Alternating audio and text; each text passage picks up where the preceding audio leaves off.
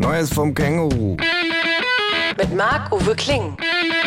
Ich wohne mit einem Känguru zusammen. Das Känguru steht total auf Nirvana, ist ein Schnorrer vor dem Herrn und war früher beim Vietcong. Aber das nur nebenbei. Zur Sache. Wir stehen im Dunkeln draußen vor einem Fünf-Sterne-Tagungshotel. Das Känguru trägt einen schwarzen Frack mit weißer Weste und roter Fliege, einen weißen Schnauzbart und einen Spazierstock mit einem silbernen Knauf.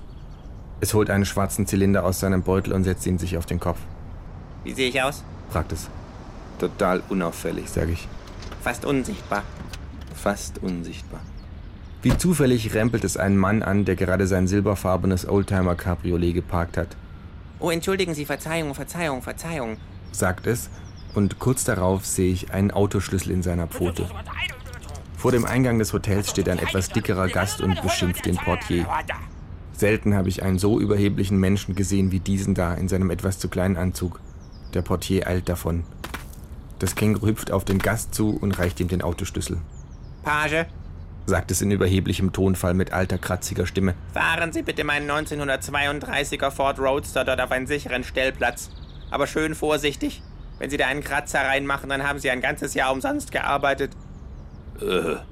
Verzeihen Sie, sagt der Mann perplex und will den Schlüssel zurückgeben. hier liegt eine Ich will kein Wort hören. Schneidet ihm das Känguru das Wort ab. Ich denke, meine Anweisungen waren klar genug. Sie werden hier nicht bezahlt, um wieder Worte zu geben. Schlimm genug, wie Sie aussehen.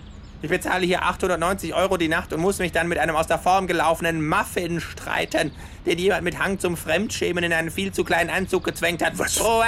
Kein Wort mehr. Ich will knackige junge Männer in Uniform. Was fällt Ihnen ein? Ich bin. Was fällt Ihnen ein? Ruft das Känguru. Ich weiß, wer Sie sind. Ein kleiner Wurm, ein Zwerg, der den Aufstand probt. Aber ich habe schon Streiks in Taiwan niederprügeln lassen. Da hat Ihr Vater hier noch nicht mal Teller gewaschen. Ich, ich, ich bin fassungslos. ruft der Mann. J- Jetzt nehmen Sie den Schlüssel. Das Känguru steckt sich die Pfoten in die Ohren, ruft La la la la la la. und verschwindet in die Hotellobby. Selten habe ich einen so ratlosen Menschen gesehen wie diesen da mit dem Schlüssel in der Hand. Ich gehe freundlich auf ihn zu, reiche ihm einen kleinen Zettel mit Zahlen und sage, Mein Gepäck bitte.